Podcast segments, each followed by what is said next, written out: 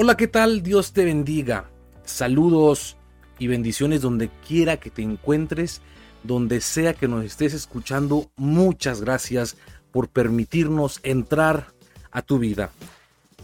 Deseo de todo corazón que el transcurso de tu semana, el día que sea, lunes, martes, viernes o domingo, estés teniendo una semana excelente y llena de fuerza, llena de energía porque muchas veces iniciamos la semana con todo, desde el lunes, con el 100% de nuestra batería, y llega el sábado, el viernes, y nos queda muy poca, y no tenemos las fuerzas suficientes para seguir adelante.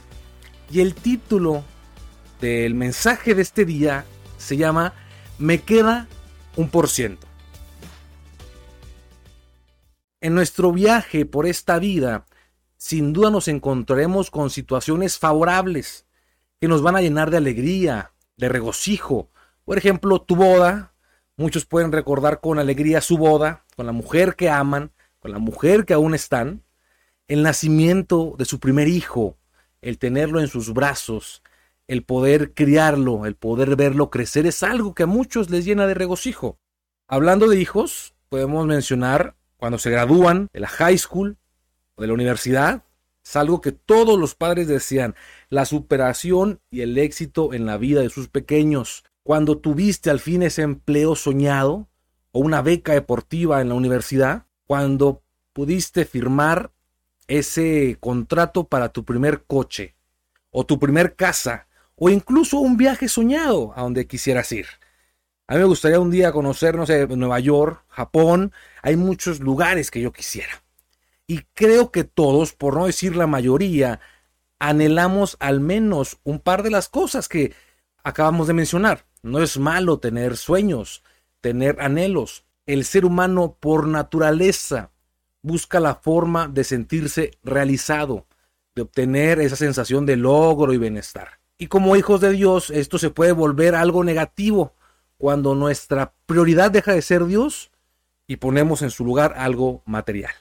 Ahora, las situaciones desfavorables también son parte de este paquete llamado vida.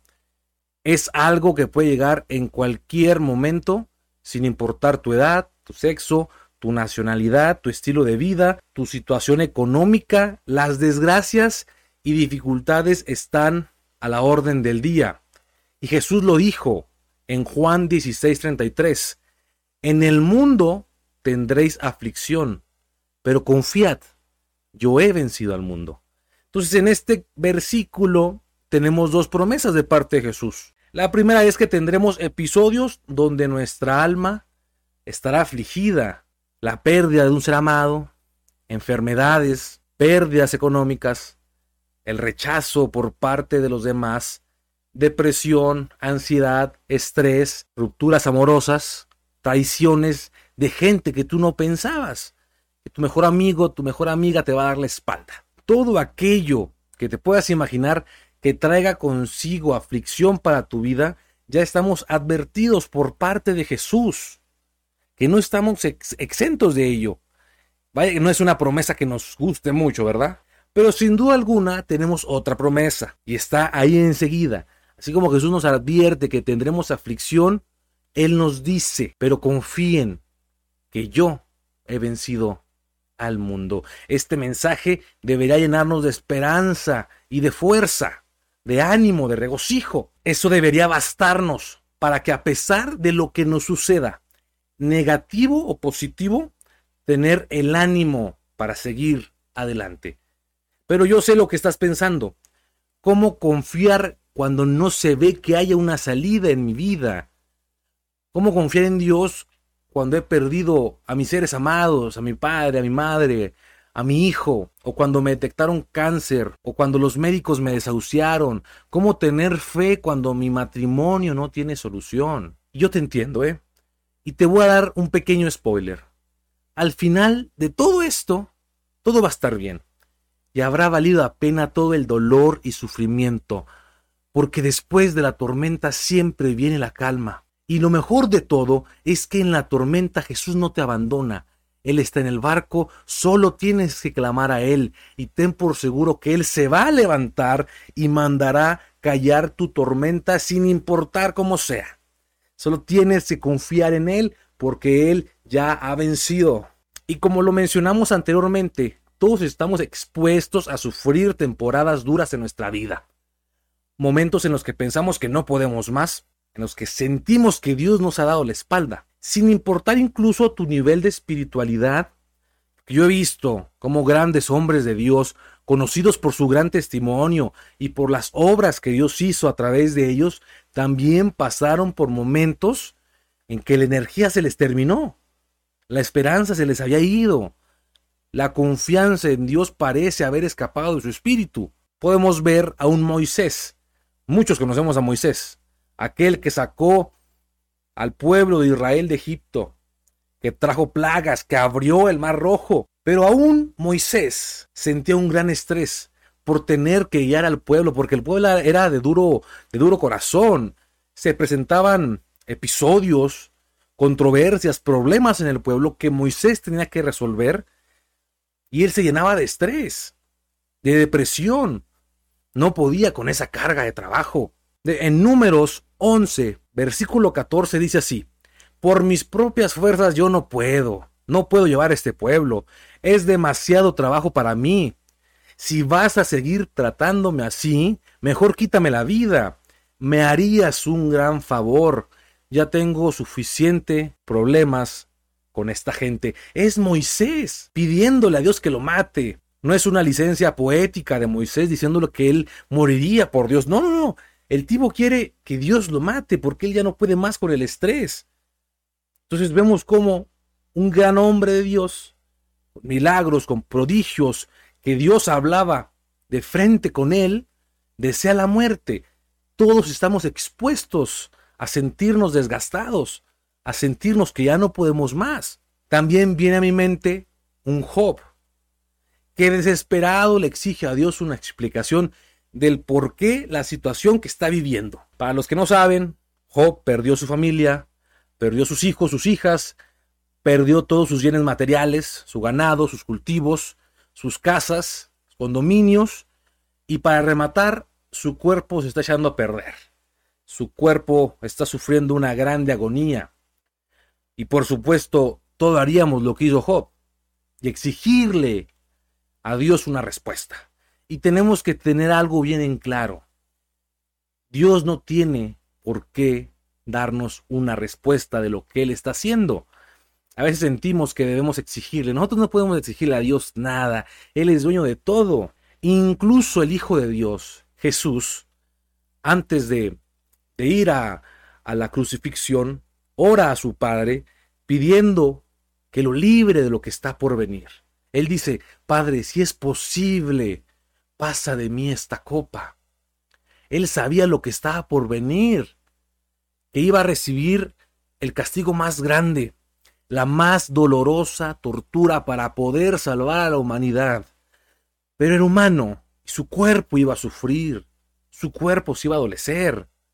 Y es por eso que Jesús está nervioso, estresado, su mente está desgastada, su espíritu está caído. Los historiadores y expertos en las escrituras dicen que su estrés y sufrimiento era tan grande que incluso estaba sudando sangre. Entonces esto me da a entender que todos podemos pasar por situaciones duras, que nos va a menguar nuestro espíritu, nos van a robar nuestra vitalidad, desaparecer nuestro ánimo, nuestra energía, nos dejará nuestras fuerzas drenadas a lo más mínimo. El propio Jesús, estando en la cruz, le pregunta a su Padre, ¿por qué me has abandonado? Y yo sé que en algunas ocasiones nos hemos sentido abandonados de parte de Dios, me ha pasado me ha pasado que he sentido que Dios me da la espalda. Pero hay una alabanza muy bonita que algunos conocemos que dice que cuando Él queda en silencio es porque está trabajando. Hoy quiero platicarte una historia. Es una historia bíblica, la encontrarás en, en el primer capítulo de los Reyes, ahí por el capítulo 18. Es la historia del profeta Elías, dicho por el mismo Jesús, que no hubo ni habrá hombre como él sobre la tierra, con tanta unción y con tanto poder. Y un hombre, aún con este adjetivo, de parte de Jesús, también sufrió y atravesó por circunstancias que lo hicieron desear la muerte. Entonces déjame contarte esta historia. En los tiempos de Elías, el pueblo de Israel fue desobediente y se volvió adorador de dioses paganos. Había un rey llamado Acab, e hizo lo malo delante de los ojos de Dios, se casó con una mujer llamada Jezabel. No era del pueblo de Israel, era del pueblo de los Sidonios, y ella era la principal sacerdotisa del dios Baal. Pues Acab edifica un templo en la tierra de Dios para, para este dios pagano llamado Baal. Esto hace que la ira de Dios incremente, se aumente de una forma sin antecedentes. Si algo Dios aborrece, es que la adoración sea para otros dioses paganos, dioses que no existen. Entonces aquí es donde entra en escena Elías. Y él le dice a Acab, al rey, que por mandato de Dios no habrá lluvia en Israel hasta que el propio Elías declare lo contrario. No iba a llover. ¿Te imaginas que no lloviera por mucho tiempo? Aquí en Juárez, que es una ciudad calurosa, en los tiempos de calor, entre abril y julio, anhelamos que llueve, anhelamos que las nubes se junten.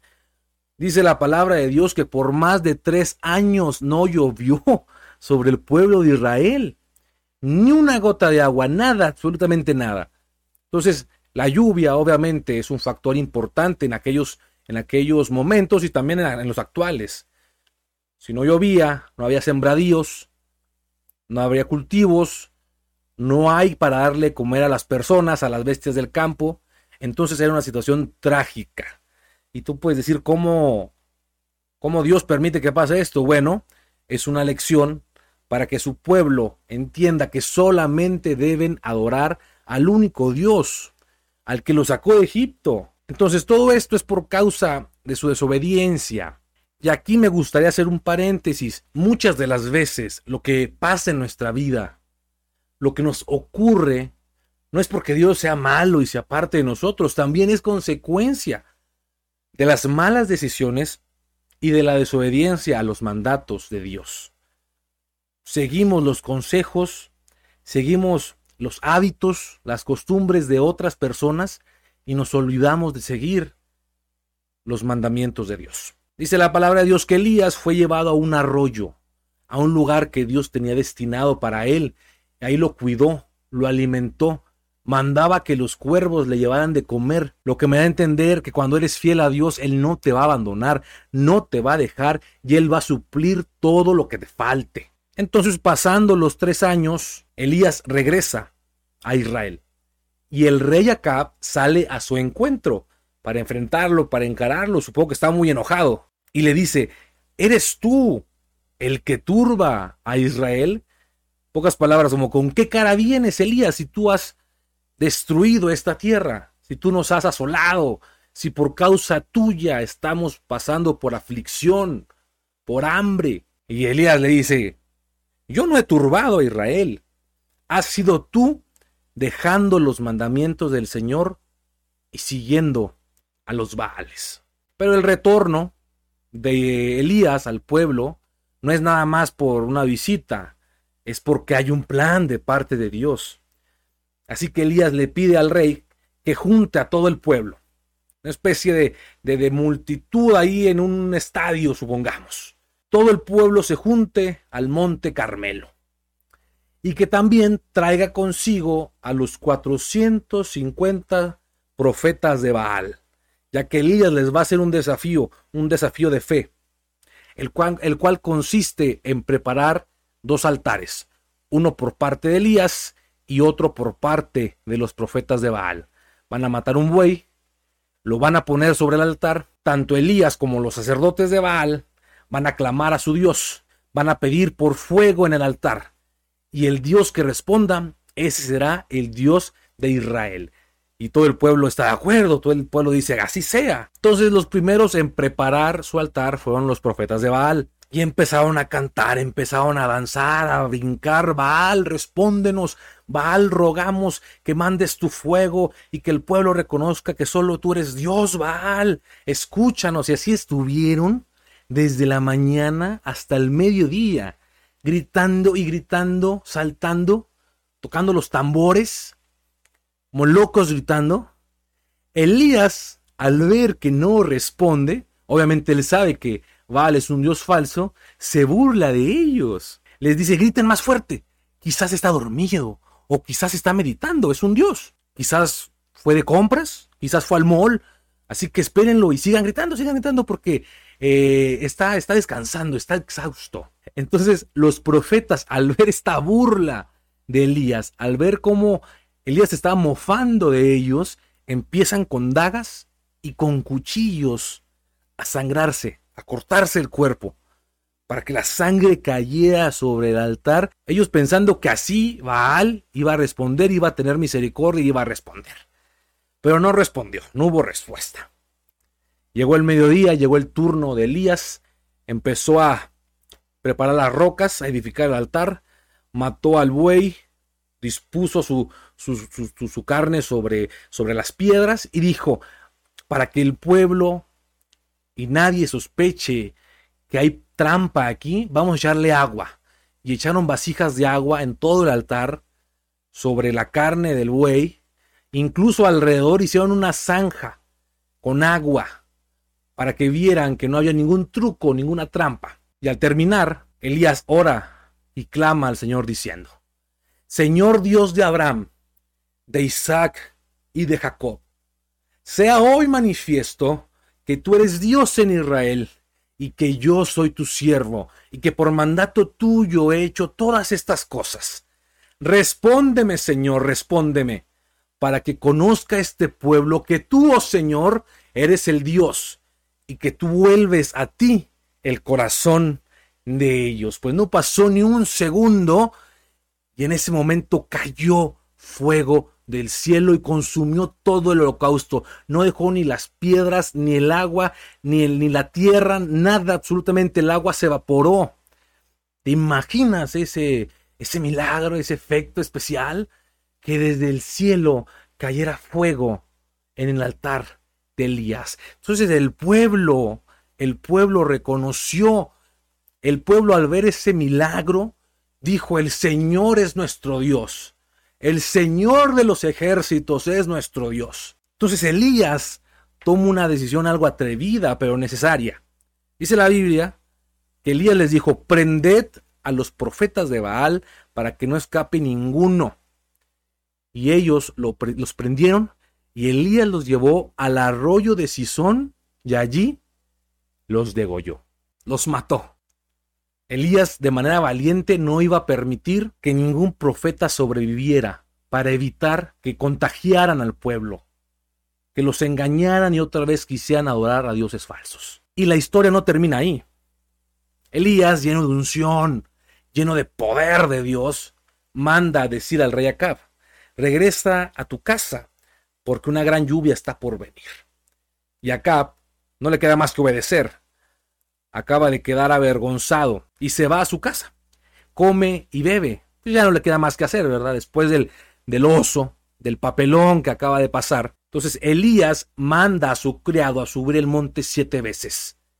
Y a la séptima vez, él ve una nube del tamaño de una mano, esta siendo la señal de que la lluvia está por venir.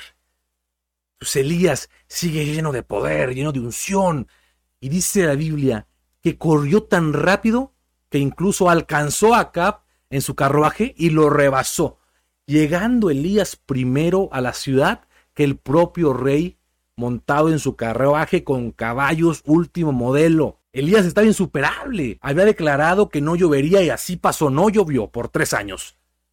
Después hizo que cayera fuego del cielo, mató a los profetas de Baal, hizo que volviera a llover y parece que tenía la velocidad de un superhéroe de Flash. Muchos conocemos a este corredor olímpico llamado Usain Bolt, jamaicano. Lo veíamos correr allí en la televisión, yo me asombraba. Tenía eh, unos años menos, estaba más joven, y yo me asombraba de ver cómo corría.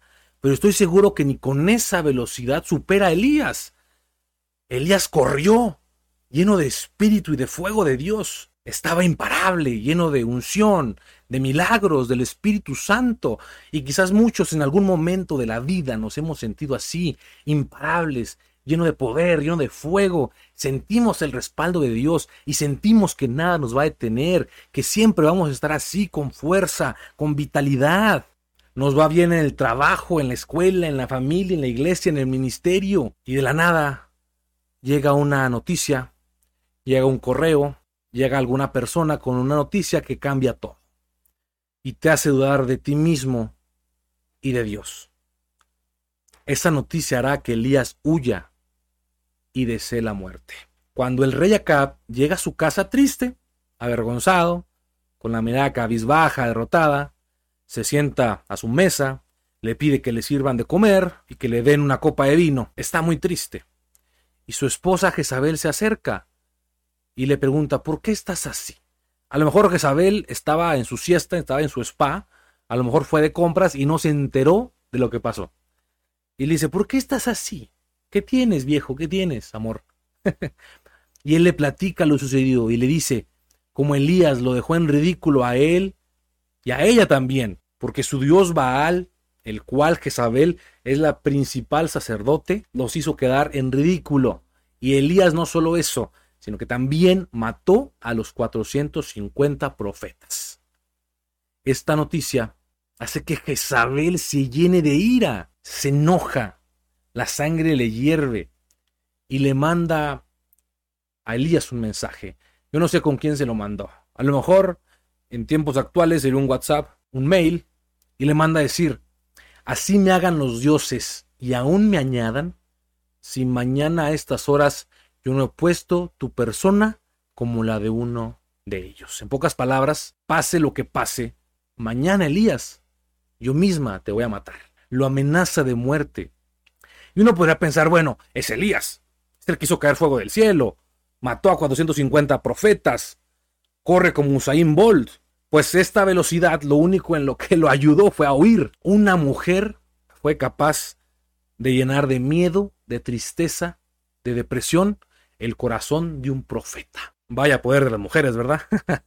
Entonces él, huyendo por el desierto, encontró una especie de árbol, una especie de sombra, se acuesta y expresa lo siguiente, escucha bien lo que dice, basta ya, basta ya, Señor, quítame la vida, pues no soy mejor que mis padres. ¿Cuántos de nosotros no ha pasado por nuestra mente decir, basta ya, Señor, ya no puedo más. No puedo con mi vida. Estoy cansado, estoy triste, estoy decepcionado. Señor, ya quítame la vida.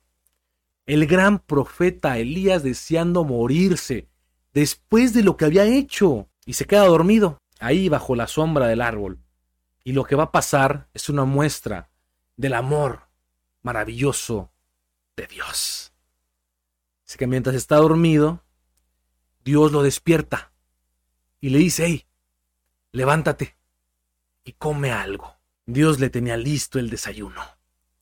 A mí me encanta este Dios de los desayunos. Lo veo con un Pedro a la orilla del mar preparándole una mojarrita, un pescado. Cuando Dios te prepara el desayuno, es la muestra de amor más grande. Dice que le tenía una especie de torta, un pan.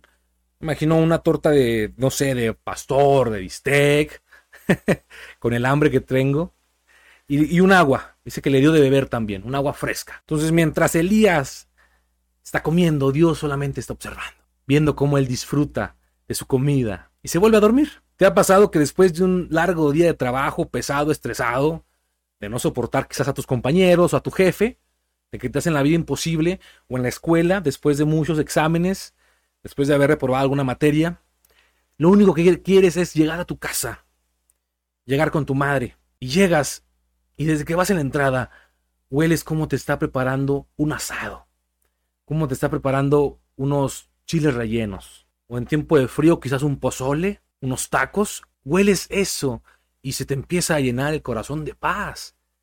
Y te dice tu mami, ven, ven, ven, siéntate, siéntate, come algo, te prepara tu comida con una agua fresca, una coca, para algunos que les gusta mucho el refresco, una Coca-Cola, y eso te llena de paz, hace que se te olvide todo. Y como Elías, después de comer, te da un poco el mal del puerco y vas y duermes. Dios sabe, porque Dios no lo despierta.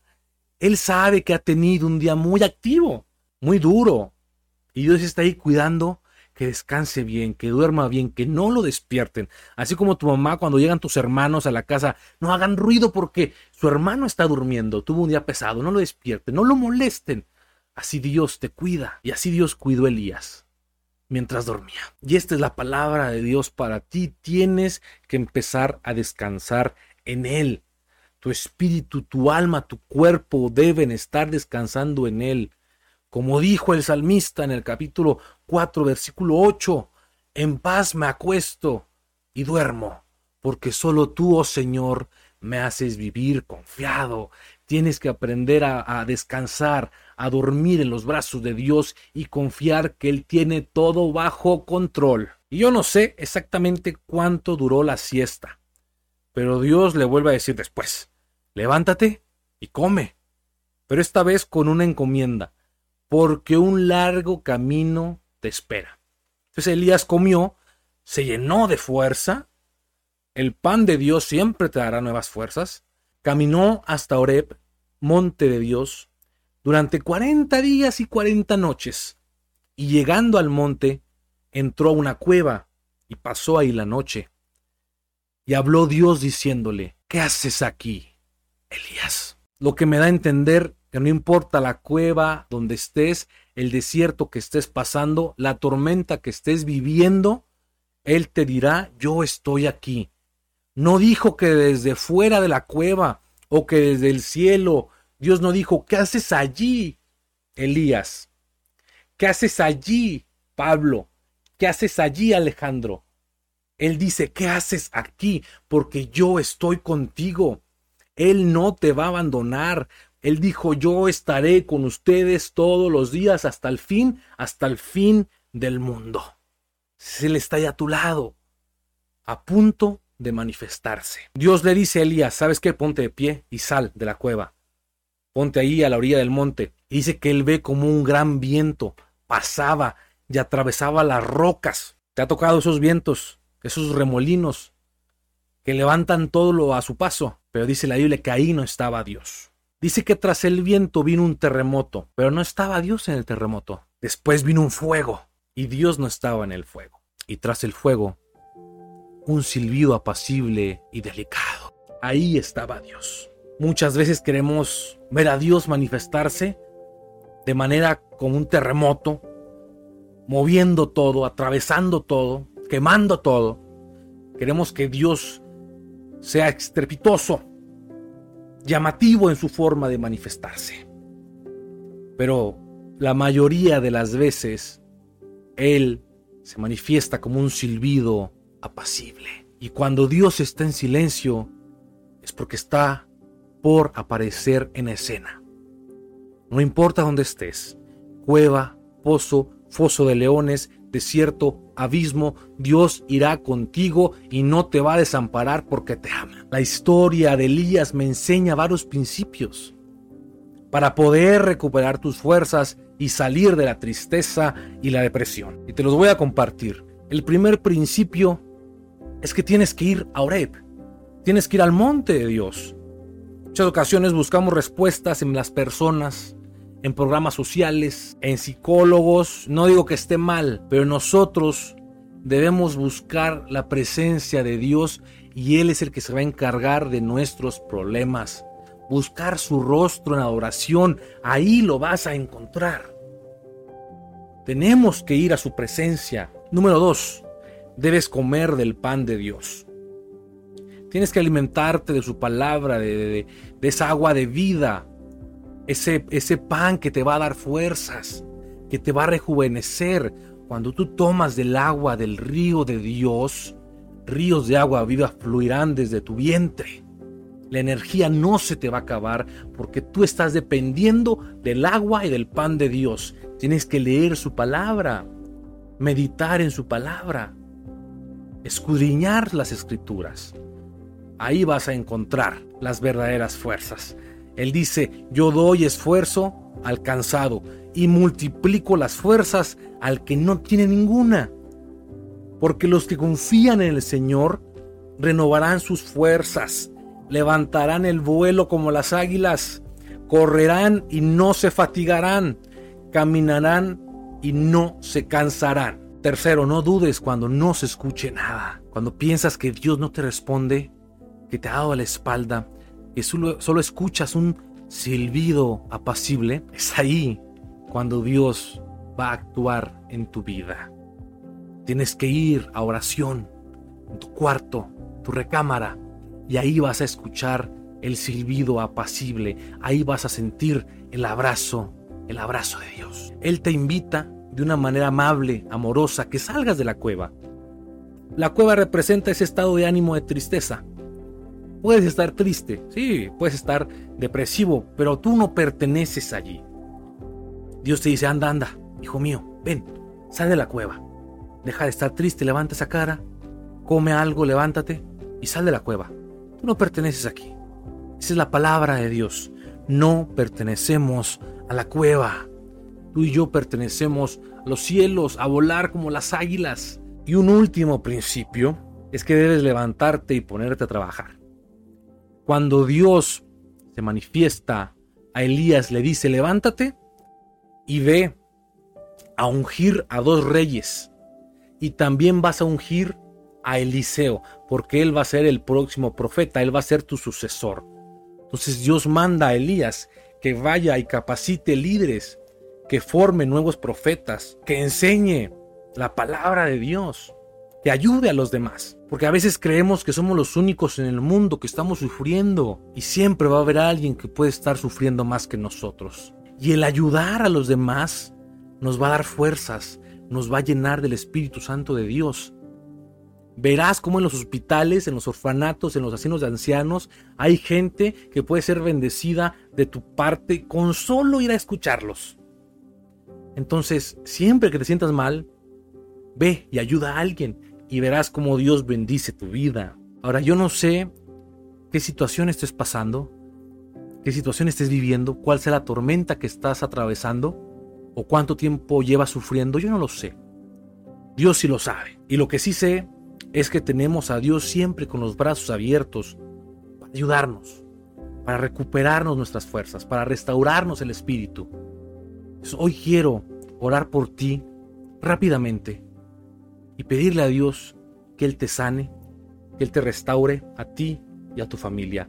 Si estás escuchando esto y si tienes la oportunidad de, de cerrar tus ojos, ora conmigo de esta manera. Señor Jesucristo, en esta hora, Señor, te pido que tú bendigas la vida de quien quiera que esté escuchando este mensaje. No solamente a quien esté escuchando esto, sino a todos aquellos que estén sufriendo, que estén cansados del espíritu, que sus fuerzas estén desgastadas, que ya no hayan sentido a la vida. Te pido que obres en sus vidas. Te pido que te manifiestes en ellos si están sufriendo enfermedad ellos o alguien de sus familias, te pido que obres y te manifiestes y sanes toda enfermedad. Te pido que seas con ellos todos los días porque así lo prometiste, que ibas a estar con nosotros. Todo dolor, todo sufrimiento, yo pido que tú traigas gozo, que traigas ánimo y restauración. Todo esto en el nombre bendito de Jesucristo. Amén. Dice la palabra de Dios, no temas porque yo estoy contigo. No te desalientes porque yo soy tu Dios. Te fortaleceré y ciertamente te ayudaré. Te sostendré con la diestra de mi justicia. Hay otro verso que dice, echando toda vuestra ansiedad sobre Él, porque Él tiene cuidado de vosotros. Y no te preocupes por lo que mañana va a pasar. No te preocupes por el qué vas a comer, el qué vas a vestir, el cuánto dinero voy a cobrar. Dios se va a encargar de todo. Busca primeramente el, el reino de los cielos y lo demás será añadido por parte de Dios. No te fatigues pensando en el mañana. Descansa en Dios. Recuerda que Él es nuestro pastor y nada, absolutamente nada, nos va a faltar.